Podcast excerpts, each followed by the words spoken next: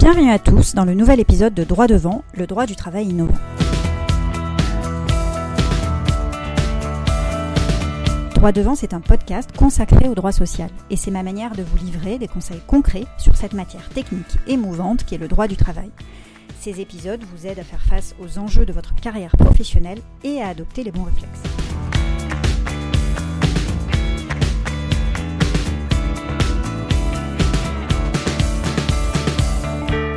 Parler du sujet du jour, j'ai un petit service à vous demander. Laissez-nous, s'il vous plaît, un avis 5 étoiles ou des commentaires sur iTunes. C'est vraiment ce qui permet à droit devant de se déployer davantage et d'aller à la rencontre de nouveaux invités et de nouveaux auditeurs. Aujourd'hui, on parle de maternité sur le podcast. Selon le dernier baromètre du défenseur des droits, les principaux critères de discrimination au travail cités par les victimes renvoient avant tout genre et à la grossesse et la maternité. Une récente étude américaine révèle d'ailleurs qu'au cours des cinq dernières années, eh le nombre de femmes angoissées à l'idée qu'elles sont enceintes est passé de 12 à 21% Un constat inquiétant. L'épisode du jour répond aux six questions les plus fréquentes que les femmes se posent en lien avec la grossesse ou la maternité sur le lieu de travail.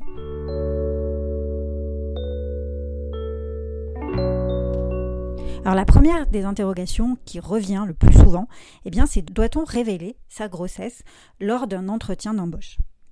Non, absolument pas.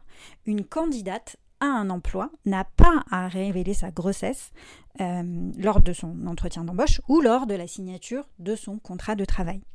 Et d'ailleurs, le Code du travail prévoit euh, dans un article que les informations que l'on demande lors de l'embauche doivent avoir un lien direct est nécessaire avec la capacité à occuper l'emploi proposé ou l'évaluation des aptitudes professionnelles. Donc ce sont vraiment des dispositions légales qui visent spécifiquement les questionnaires d'embauche que l'on a vu euh, fleurir à un moment donné et qui interdisent à un recruteur de poser ce type de questions lors d'un processus de recrutement.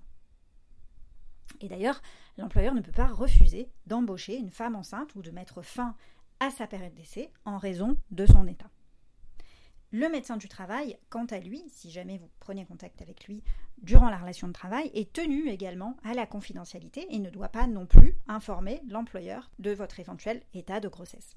Donc évidemment, il est rare qu'un employeur ou euh, un cabinet de recrutement évoque la grossesse pour justifier une décision de refus d'emploi, parce qu'ils savent qu'ils encourent une sanction pénale, c'est-à-dire jusqu'à 3 ans de prison et 45 000 euros d'amende.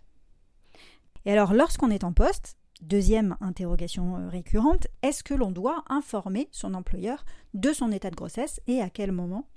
Eh bien, la salariée n'a pas à notifier sa grossesse avant sa demande de congé de maternité. Dans les faits, il est souvent d'usage d'informer son employeur après 3 ou 4 mois de grossesse on va remettre à l'employeur un courrier avec un certificat de grossesse en main propre ou par recommandé. Ce qui permettra, euh, notamment, dès lors que l'on donne cette information, eh d'obtenir des aménagements euh, d'horaire ou certains avantages qui sont parfois prévus par des conventions collectives. Et donc d'avoir le droit de s'absenter, notamment pour des examens euh, médicaux obligatoires. Et puis, c'est cette information aussi qui va déclencher une protection contre le licenciement. Alors justement, la protection contre le licenciement, parlons-en. De quelle protection bénéficie-t-on pendant la grossesse? Une femme enceinte va bénéficier d'une protection pendant sa grossesse et la nature de cette protection va varier durant la période. C'est-à-dire, on va distinguer plusieurs phases. Lorsque l'on se retrouve, par exemple, avant la date légale du congé maternité, c'est la première période, euh, on dit qu'à ce moment-là, la protection est relative, parce que l'employeur va tout de même pouvoir licencier. Alors certes, pour faute grave ou pour impossibilité de maintenir le contrat de travail, mais l'employeur va néanmoins pouvoir licencier dans ces deux cas. Ensuite, on a une période qui se déclenche pendant le congé maternité ou d'adoption, et là c'est une protection absolue contre le licenciement. L'employeur, pendant cette période, ne peut absolument pas licencier la salariée, quel que soit le motif. Et euh, il ne peut pas non plus prendre ce que l'on appelle des mesures préparatoires au licenciement, de type une convocation à un entretien préalable. Ensuite, on a une troisième phase pendant les 10 semaines qui suivent la fin du congé maternité ou d'adoption. Et là, la protection est à nouveau relative. Donc à nouveau, l'employeur retrouve la possibilité de licencier pour faute grave ou impossibilité de maintenir le contrat pour un motif étranger à la grossesse. Donc ce sont vraiment les deux cas où, euh, dans cette troisième phase, l'employeur peut éventuellement licencier la salariée. Cette protection qui est euh, accordée à la femme enceinte pendant la grossesse, elle est assez étendue. Et je vous parle d'ailleurs d'un dossier qu'on a hum, eu à traiter au cabinet. C'était une femme qui, hum, pendant trois ans, a travaillé, a donné parfaitement satisfaction. Et après son recrutement, trois ans après son recrutement, elle a, euh, alors qu'elle occupait donc les fonctions de chef de communication dans son entreprise, elle s'est retrouvée licenciée par le cabinet avec lequel elle collaborait. Donc les évaluations étaient extrêmement positives, son professionnalisme n'était pas, pas du tout en cause, mais elle s'est retrouvée licenciée alors même qu'elle était enceinte pour des faits pour le moins étranges. Et euh, eh bien, ce qu'on a fait à ce moment-là, c'est qu'on a écrit, elle n'avait pas encore fait sa déclaration de grossesse, et euh, à ce moment-là, on a informé l'employeur de son état de grossesse. Il faut connaître cette subtilité, enfin cette possibilité en tout cas, Lorsqu'une salariée enceinte est licenciée, elle dispose d'un délai de 15 jours à compter de la notification du licenciement pour adresser à son employeur, par courrier recommandé, un certificat médical qui va justifier de son état de grossesse. Et euh, donc c'est vraiment un délai qui ne qui, va pas pouvoir être prolongé, donc il faut vraiment agir dans les 15 jours, qui va permettre de faire annuler le licenciement.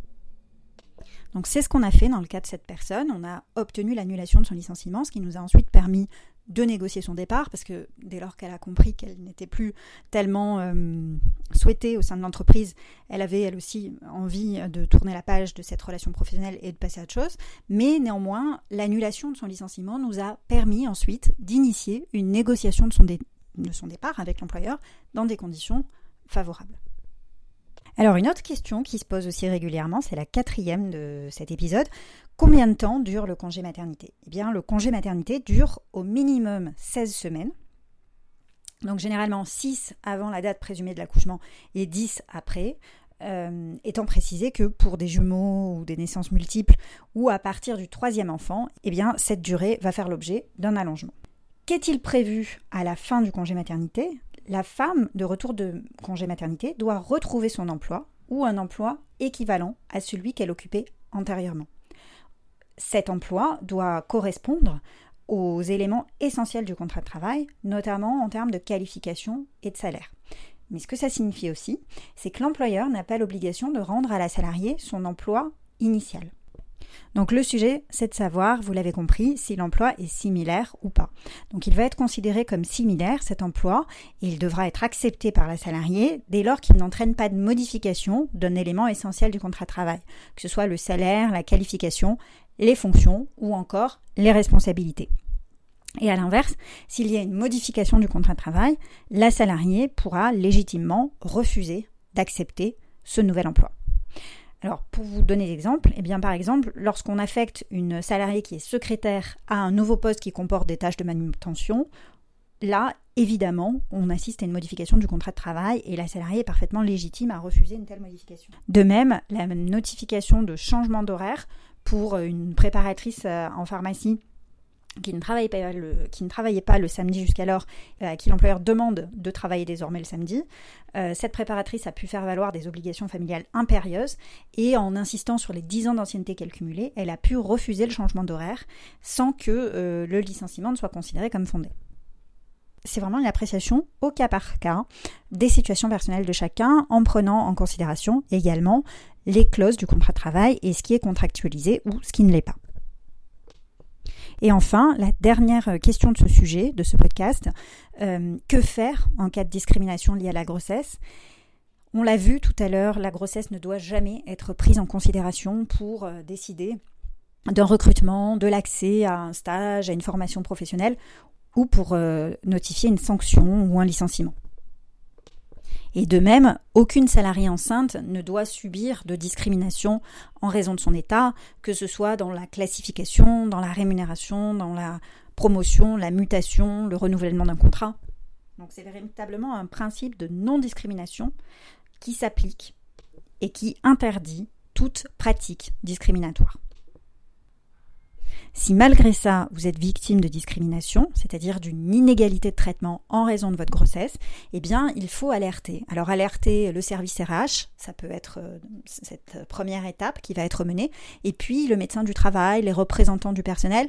Il faut pas hésiter non plus à solliciter la solidarité de ses, de ses collègues pour essayer d'obtenir des, attestations, des témoignages, peut-être des, des anciens salariés de l'entreprise qui sont plus libres dans leurs paroles et qui peuvent avoir pour autant conservé un certain nombre de relations professionnelles ou euh, être encore témoins. Euh. Et si cela ne suffit pas, il faut savoir que les élus du comité social économique disposent d'un droit d'alerte qu'ils vont pouvoir exercer lorsque s'exerce notamment, euh, lorsque lorsqu'on constate notamment une mesure discriminatoire. Donc il faut porter ces éléments à leur connaissance. Et puis, euh, le juge prud'homal va pouvoir aussi intervenir. Donc ça, ça suppose qu'on le saisisse, donc qu'on fasse une démarche proactive de saisine du conseil de prud'homme pour ordonner à l'employeur de faire cesser la situation, éventuellement sous astreinte.